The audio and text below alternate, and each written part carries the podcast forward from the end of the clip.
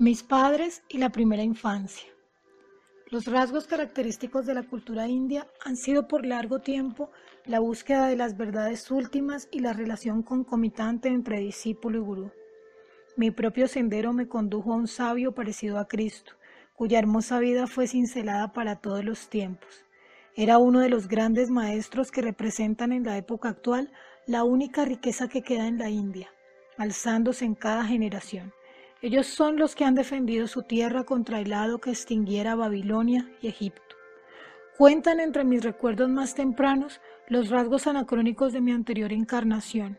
Claros recuerdos vienen a mi mente de una remota vida pasada, los de un yogi en medio de las nieves de los Himalayas. Estas ráfagas del pasado, por medio de algún eslabón inmesurable, me han facilitado también destellos del futuro. Las humillaciones indefensas de mi infancia no se han desvanecido de mi mente. Tenía el resentimiento consciente de no estar capacitado para caminar o expresarme libremente. Oleadas de oraciones se despertaron dentro de mí, conforme me daba cuenta de mi impotencia física. Mi fuerte vida emocional asumió una forma silenciosa como palabras de muchas lenguas, entre la confusión interna de los idiomas, mi oído se acostumbró gradualmente al medio ambiente que me rodeaba de sílabas en bengalí, de mis parientes. La cambiante perspectiva de una mente infantil, vista por los adultos como confinada solo a los juguetes y a los dedos de los pies. Ciertos fermentos psicológicos y mi cuerpo inadaptado me condujeron a obstinadas crisis de llanto.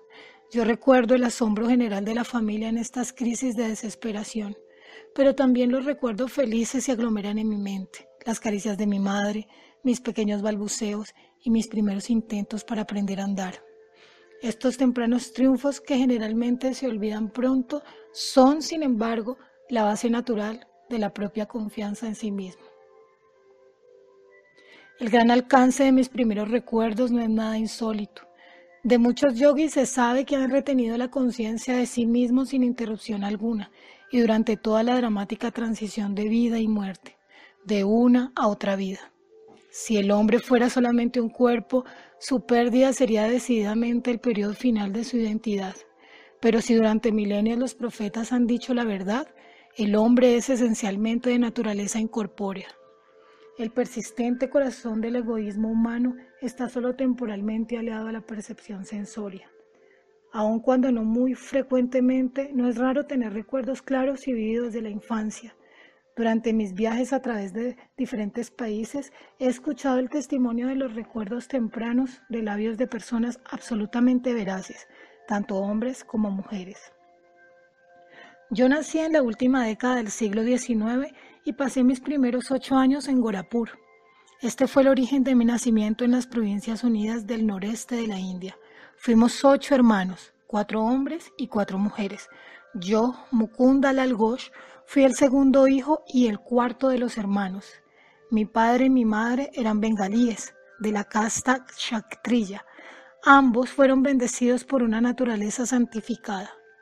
Su amor mutuo, apacible y digno nunca se expresó de una manera frívola. Una armonía paternal, perfecta, era el centro de calma entre el tumulto revoltoso de ocho pequeñuelos. Mi padre, Bhagavati Charangosh, era amable y grave, aunque a veces duro. Nosotros lo amábamos tiernamente. Sin embargo, guardábamos hacia él cierta distancia que rayaba en la reverencia. Siendo un espíritu lógico y matemático, guiábase siempre por su intelecto, pero mi madre era una verdadera reina de corazones y nos educó por entero a través del amor. Después de su muerte, mi padre manifestó más su bondad interna y yo observaba entonces que su mirada se metamorfoseaba con frecuencia en la de mi madre. En la presencia de mi madre probamos nuestro contacto agridulce con las escrituras. Sus hazañas del Mahabharata y Ramayana eran ventajosamente exhumadas para aplicarlas a las exigencias disciplinarias. Instrucción y castigo iban mano a mano. Un rasgo de respeto hacia mi padre era empleado por mi madre, quien cuidadosamente nos vestía por las tardes para recibirlo cuando regresaba de su oficina. Su puesto en el ferrocarril de Bengala Napur, una de las compañías más grandes de la India, era equivalente al a la de vicepresidente en las compañías de los Estados Unidos de América. Su puesto requería cambios y viajes, y nuestra familia vivió en varias ciudades durante mi juventud. Mi madre siempre tenía la mano abierta para los necesitados. Mi padre era también bondadoso y bien dispuesto para los necesitados, pero su respeto a la ley y el orden se extendía hasta el presupuesto familiar. Mi madre, en una quincena por alimentar a los pobres, gastó más de lo que sumaban los ingresos mensuales de mi padre. Todo lo que te pido, por favor, es que controles tus caridades a una suma razonable, le dijo en esa ocasión mi padre. Aún la más leve observación de su esposo era para mi madre una cosa muy seria. Resentida, pidió un coche de sitio sin dar siquiera malicia a los chicos de que se trataba de algún disgusto. Adiós, me voy a la casa de mi madre. Este era el ultimátum antiguo. Rompimos en llanto y en un mar de lamentaciones. Nuestro tío materno llegó oportunamente, le susurró a mi padre algún consejo guardado, de seguro de algún sabio de antaño. Después de que mi padre hizo algunas aclaraciones conciliatorias, mi madre despidió gustosamente el coche y así terminó la única diferencia que supe hubiera existido entre mis padres. Recuerdo en cambio una característica discusión. Por favor, dame diez rupias para una mujer desamparada que acaba de llegar a casa. La sonrisa de mi madre tenía su propia persuasión. ¿Por qué diez rupias? Es bastante. Justificando su opinión, mi padre agregó, cuando mi padre y abuelos murieron repentinamente, supe por primera vez lo que era la pobreza. Mi único desayuno antes de caminar millas para ir a la escuela era un plátano pequeño. Más tarde, en la universidad, llegué a estar tan necesitado que recurrí a un rico magistrado para una ayuda de una rupia mensual. Él rehusó diciendo que aún una rupia era importante. Con cuánta amargura recuerdo la negativa de una rupia. El corazón de mi madre tuvo una lógica instantánea.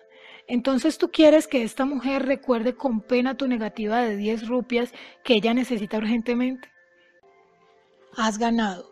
Y con el gesto inmemorial del esposo vencido, abrió su cartera. Aquí está un billete de 10 rupias. Dáselo con mis mejores deseos. Mi padre tendía a decir no a cualquier cuestión nueva que se le presentaba. Su actitud hacia la mujer extraña, quien tan fácilmente había ganado la simpatía de mi madre, era un ejemplo de precaución habitual. La aversión para aceptar de inmediato, característica de la mentalidad francesa en Occidente, tiene por objeto en realidad hacer honor al principio de debida consideración. Siempre vi a mi padre justo y bien equilibrado en sus juicios. Si yo podía reforzar debidamente mis numerosas peticiones con uno o dos argumentos, él ponía invariablemente lo codiciado a mi alcance, ya se tratara de unas vacaciones o de una motocicleta. Mi padre era estricto en las disciplinas para con sus hijos durante sus primeros años, pero su actitud hacia él mismo era verdaderamente espartana. Por ejemplo, no frecuentaba el teatro, pero buscaba su esparcimiento en las prácticas espirituales que la lectura del Bhagavad Gita le proporcionaba. Repudiaba todo lujo, se adhería a un par de zapatos viejos hasta que estos estaban completamente inservibles. Sus hijos compraban automóviles cuando estos se hicieron populares, pero mi padre estaba contento y satisfecho con el uso del tranvía para ir y venir de la oficina. Por naturaleza, era enemigo de acumular dinero, por el solo hecho del poder que éste proporciona. En cierta ocasión, después de fundar el Banco Urbano de Calcuta, rehusó beneficiarse a sí mismo, conservando en su poder algunas de las acciones. Él quería únicamente cumplir durante su tiempo libre con un deber cívico. Algunos años después de que mi padre se había retirado pensionado del servicio, un auditor inglés llegó a examinar los libros de la compañía del ferrocarril Bengala-Napur el investigador, sorprendido, descubrió que mi padre nunca había hecho uso de las bonificaciones que le correspondían. Ha hecho él solo el trabajo de tres hombres, informó el auditor a la compañía. Esta le debía 125 mil rupias por compensaciones atrasadas que no había cobrado. Los jefes del ferrocarril le entregaron un cheque por esta cantidad. Mi padre le dio tan poca importancia que ni siquiera lo mencionó a la familia. Mucho tiempo después, mi hermano menor, Vishnu, al notar un crecido depósito en uno de los informes del banco, hizo preguntas a mi padre. ¿Por qué alegrarse por una ganancia material? Le contestó él. Aquel que persigue la meta de una actitud de equilibrio mental completo ni se regocija con la ganancia ni se entristece con la pérdida. Él sabe que el hombre viene al mundo sin dinero y se marcha de él también sin dinero. Poco después de su matrimonio, mis padres se hicieron discípulos de la Jirima Hasaya de Benares. Esta conexión fortaleció naturalmente el temperamento ascético de mi padre. Mi madre hizo una observación notable a mi hermana mayor. Roma, tu padre y yo vivimos juntos como hombre y mujer una sola vez al año, únicamente con el objeto de procrear. Mi padre conoció a la Jirima Hasaya a través de Avinash Babu, un empleado de la oficina de Gorapur. Avinash alimentó después mis jóvenes oídos con hermosas versiones de muchos santos hindúes. Él siempre terminaba invariablemente con un tributo a la gloria suprema de su propio gurú. ¿Has oído alguna vez de las extraordinarias circunstancias bajo las cuales tu padre se hizo discípulo de la Jirima Hasaya? Era apacible tarde de verano cuando Avinash y yo nos reunimos en mi casa y él hizo esta interesante pregunta. Yo moví la cabeza en sentido negativo con una sonrisa de anticipada satisfacción. Hace años antes de que tú hubieras nacido, le pedí a mi jefe, tu padre, que me permitiera una licencia de una semana para ausentarme de mi trabajo y visitar a mi gurú en Benares. Tu padre ridiculizó mi plan. ¿Te vas a convertir en un religioso fanático? me preguntó. Mejor concentra tu atención en el trabajo si quieres adelantar. Ese día, caminando tristemente rumbo a mi casa por una vereda del bosque, me encontré con tu padre que venía en un palaquín. Se bajó de él y despidiendo a los sirvientes que lo traía, principió a caminar a mi lado. Tratando de consolarme, me indicó las ventajas de trabajar para obtener un éxito material en el mundo. Pero yo lo oía distraídamente. Mi corazón repetía, la jirima Hasaya, yo no puedo vivir sin verte. El sendero nos condujo a la parte más tranquila de la pradera, en donde los rayos del sol del atardecer aún cubrían las altas espigas de la hierba. Nos paramos en medio del campo para contemplarlo, cuando a unas cuantas yardas de nosotros la forma de mi gran gurú apareció repentinamente. Bhagavati, eres demasiado duro con tu empleado. La voz resonaba en nuestros asombrados oídos. Mi gurú desapareció tan misteriosamente como había venido. De rodillas yo exclamaba, ¡La Jirima Hasaya! ¡La Jirima Hasaya! Tu padre quedó inmóvil de estupefacción durante algunos minutos. Avinash, no solo te doy permiso para ausentarte, sino que yo también me lo concedo para salir mañana mismo para Benares. Debo conocer a este gran Lajirima Hasaya, quien puede materializarse a voluntad para interceder por ti. Llevaré conmigo a mi esposa y le pediré a este maestro que nos inicie en el sendero espiritual. ¿Nos guiarás tú hacia él? Por supuesto que sí. El gozo me rebosaba al ver la respuesta milagrosa que mi oración había tenido y el muy favorable cauce que este asunto había tenido. La noche siguiente tu padre y yo tomamos el tren para Benares. Al otro día subimos a un carro tirado por un caballo y luego caminamos por callejuelas estrechas para llegar a la casa apartada de mi gurú. Entrando en su pequeña sala, le hicimos reverencia. Estaba ensimismado en su postura meditativa habitual, la del loto. Luego sus penetrantes ojos se fijaron parpadeando en tu padre. Bhagavati, eres demasiado duro con tu empleado. Sus palabras fueron las mismas que él mismo había pronunciado dos días antes en la pradera de Gorapur.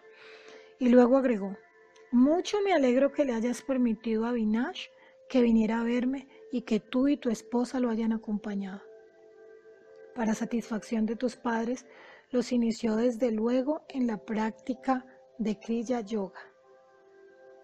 Tu padre y yo como hermanos discípulos, hemos sido íntimos amigos desde el memorable día de la aparición.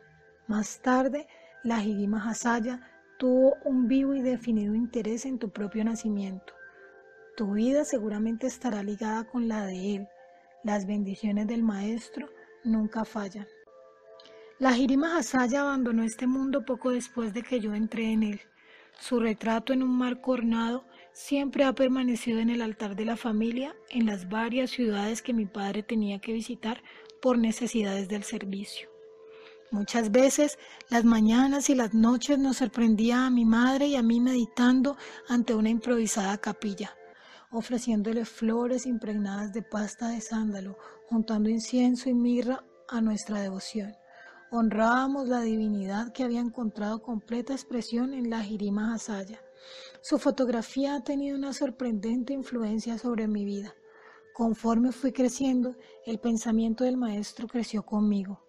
Durante la meditación veía frecuentemente la imagen fotográfica salir del pequeño marco y tomar una forma viviente, sentado ante mí. Cuando trataba de tocar los pies de su luminoso cuerpo, se volvía a transformar en la fotografía que el marco encerraba. Conforme la niñez se fue convirtiendo en juventud, yo veía a la Jirima Hasaya transformarse en mi mente de una imagen pequeña enmarcada en un cuadro a una presencia iluminada llena de luz. Con frecuencia le rezaba en momentos de prueba o confusión, encontrando siempre dentro de mí su consoladora guía. Al principio me entristeció mucho el que no estuviera todavía vivo en cuerpo físico. Conforme principié a descubrir su secreta omnipresencia, ya no volví a lamentarme. Él ha escrito a menudo a aquellos de sus discípulos que estaban demasiado ansiosos de verlo. ¿Por qué vienen a ver mis huesos cuando yo estoy siempre en el radio de Tucutasha? A la edad de ocho años fui bendecido con una curación maravillosa a través de la fotografía de la Jirima Hasaya. Esta experiencia intensificó grandemente mi amor. Mientras mi familia estaba en Ichapur, en Bengala, fui atacado de cólera asiático. Me habían desahuciado los doctores, quienes no podían hacer ya nada por mí. Al lado de mi cama, mi madre me aconsejaba frenéticamente que yo me fijara en el retrato de la Jirima Hasaya colgado en la pared a mi cabecera. Reverencialo mentalmente, me decía. Mi madre sabía que yo estaba demasiado débil para levantar mis manos en señal de saludo. Si realmente muestras tu devoción y te arrodillas internamente, tu vida será salvada. Dirigí mi vista a su fotografía y enseguida contemplé cómo una luz resplandeciente envolvía mi cuerpo y toda la habitación. Mi náusea y todos los demás síntomas incontrolables desaparecieron. Ya estaba bien. Inmediatamente me sentí lo suficientemente fuerte para inclinarme y tocar los pies de mi madre en aprecio y reconocimiento por su inconmensurable fe en su gurú. Mi madre oprimía repetidamente su cabeza contra el retrato de su gurú. Oh Maestro omnipresente, yo te agradezco que tu luz haya curado a mi hijo. Entonces me di cuenta de que también ella había presenciado el luminoso reflejo con cuyo auxilio instantáneamente me había recobrado de una enfermedad que es por lo general de fatales consecuencias. Uno de mis más preciados tesoros es esa misma fotografía que le fue dada a mi padre personalmente por la Jirima Hasaya, que lleva consigo una fuerte y santa vibración. La fotografía tiene un maravilloso origen. Me lo contó un discípulo compañero de mi padre, Calico Marroy. Parece ser que el maestro tenía una gran aversión a ser retratado. No obstante sus protestas, una fotografía del grupo de él y algunos de sus devotos, incluyendo a Calico Marroy, fue tomada. El fotógrafo, sorprendido, descubrió que la placa en la cual aparecían las imágenes de todos y cada uno de los del grupo solo presentaba un espacio en blanco en el lugar en que debía figurar la imagen del maestro Lajirima Hasaya. Este fenómeno fue ampliamente comentado y discutido. Cierto estudiante, que a la vez era un experto fotógrafo, Gangadhar Babu, alardeó diciendo que la fugitiva imagen del maestro no se le escaparía a él. Al día siguiente, cuando el gurú estaba sentado en la postura del loto sobre un taburete de madera con el biombo tras él, llegó Gangadhar Babu con todo su equipo y tomó todas las precauciones que el caso requería para tener un buen éxito. Tomó dos exposiciones distintas. En cada una encontró la impresión del taburete de madera y del biombo, pero, una vez más, la fugitiva imagen del maestro había desaparecido. Gangadhar Babu, con lágrimas en los ojos y su orgullo despedazado, buscó a su gurú. Pasaron muchas horas antes de que la Jirima Hasaya rompiera su silencio con un punzante comentario. Yo soy espíritu, ¿Puede tu cámara reflejar al invisible omnipotente? Ya veo que no puedo, Santo Señor, pero yo deseo ardientemente un retrato del templo físico, donde a mi corto entender ese espíritu parece morar en su totalidad. Bueno, entonces ven mañana por la mañana y posaré especialmente para ti. Una vez más, el fotógrafo enfocó su cámara. En esta ocasión, la figura sagrada no se cubrió con su misteriosa imperceptibilidad y su figura aparecía claramente en la placa. El maestro nunca volvió a posar para ningún fotógrafo. Según sé, y no he visto ninguna otra fotografía de él. Los claros rasgos fisionómicos de la Jirima Hasaya, de una casta universal, podrían difícilmente decirse a qué raza pertenecen. El goce intenso de su comunión con Dios es ligeramente denunciado por una sonrisa algo enigmática. Sus ojos medio abiertos para denotar una dirección nominal del mundo exterior están también semicerrados, completamente abstraído a las pobres añagazas terrinas. Estaban siempre completamente despiertos los problemas espirituales de quienes a él se aproximaban buscando el amparo de su generosidad. Poco después de mi curación, a través de la potencialidad de la fotografía del gurú, tuve una visión de influencia espiritual. Sentado en mi cama, una mañana, tuve un profundo sueño. ¿Qué hay tras la oscuridad de los ojos? Este escudriñador pensamiento se aferró poderosamente a mi mente. Un intenso resplandor de luz se manifestó enseguida en mi vista interna. Veía figuras divinas de santos sentados en posturas meditativas en las cuevas de las montañas, formados como en pequeñas fotografías, proyectadas en una gran pantalla de radiaciones dentro de mi frente. ¿Quiénes son ustedes? Pregunté en voz alta. Somos los yogis de los Himalayas. La respuesta celestial es difícil de describir. Mi corazón estaba henchido de gozo. Yo ambiciono ir a los Himalayas y ser uno de ustedes. La visión desapareció, pero sus rayos plateados se difundieron en círculos, ensanchándose hasta el infinito. ¿Qué es este maravilloso relucir? Yo soy Iswara, yo soy luz. La voz era como un murmullo en las nubes. Yo quiero ser uno contigo. De este lento desvanecimiento de divino éxtasis he salvado un legado permanente de inspiración para buscar a Dios. Él es eterno y siempre es gozo eterno y nuevo. Este recuerdo persistió mucho después de ese día de éxtasis. Otro recuerdo notable de mi infancia permanece de tal modo vívido en mí que aún llevo su cicatriz. Mi hermana Uma y yo estábamos una mañana temprano sentados bajo un árbol de nim en nuestra casa en Gorapur. Ella me ayudaba a mi primer libro en bengalí en los momentos en que yo separaba mi vista de los pericos que comían la fruta madura de un árbol de margosa. Uma se quejaba de un divieso que tenía en una pierna. Para curarse trajo un tarro de ungüento. Yo me puse un poco de él en mi antebrazo. ¿Por qué usas medicinas en un brazo sano? Bueno, hermanita, siento que voy a tener mañana un divieso. Estoy probando tu pomada en el lugar en donde el divieso aparecerá. Embustero. Hermana, no me llames embustero hasta que veas lo que pasará mañana. Le dije, indignado. Uma no estaba impresionada y por tres veces repitió el improperio. Una resolución sonó en mi voz cuando yo daba mi contestación lentamente. Por el poder de la voluntad en mí, digo que mañana tendré exactamente en este lugar en mi antebrazo un divieso bastante grande. Y tu divieso se hinchará el doble de lo que ahora es. La mañana me sorprendió con un enorme divieso en el lugar que había señalado, y el tamaño del de mi hermana Uma había aumentado el doble. Con un chillido de susto, mi hermana corrió a ver a mi madre y le dijo, Mokunda se ha convertido en un nigromante. Muy seriamente mi madre me reconvino diciéndome que nunca usara el poder de las palabras para hacer mal. Siempre me he recordado de esta reconvención y he seguido fielmente su consejo. Un cirujano se encargó de curarme el divieso, una cicatriz notable muestra el lugar donde el médico hizo la incisión. En mi brazo derecho existe un constante recuerdo del poder claro y limpio de la palabra del hombre. Aquellas sencillas y aparentemente inofensivas frases dichas a Uma, pronunciadas con profunda concentración, poseían suficiente fuerza oculta para explotar como bombas y producir claros y perjudiciales efectos. Más tarde comprendí que el poder explosivo del lenguaje podía ser inteligentemente dirigido para liberar nuestra vida de dificultades y así obrar sin cicatrices o regaños. Nuestra familia se mudó a Lahore en el Punjab. Allí adquirió un retrato de la Madre Divina en forma de la diosa Kali.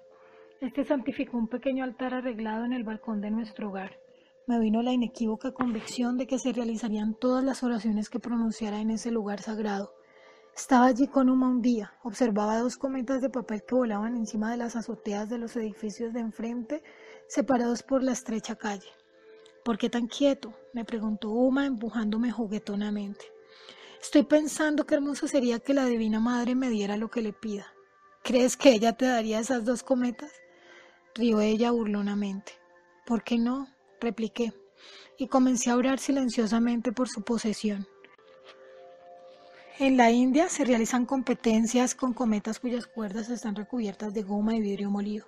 Cada competidor trata de cortar el cordel de su oponente. Una cometa suelta proporciona gran diversión al querer atraparla, y dado que tanto Uma como yo estábamos en el balcón, era casi imposible que una cometa suelta pudiera venir a nuestras manos. Sus cordeles se enredarían probablemente en los tejados vecinos. A través de la angosta callejuela, los competidores principiaron el combate. Uno de los cordeles fue cortado e inmediatamente la cometa flotó en mi dirección.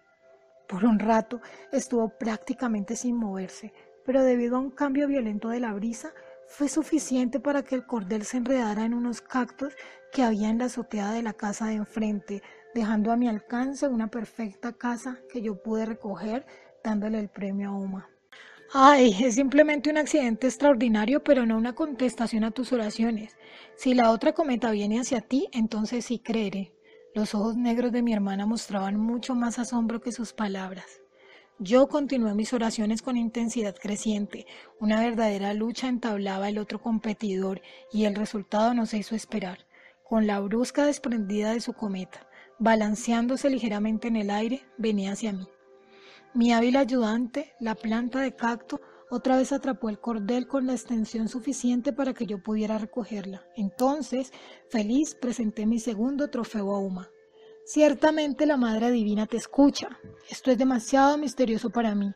Y mi hermana echó a correr como pájaro asustado.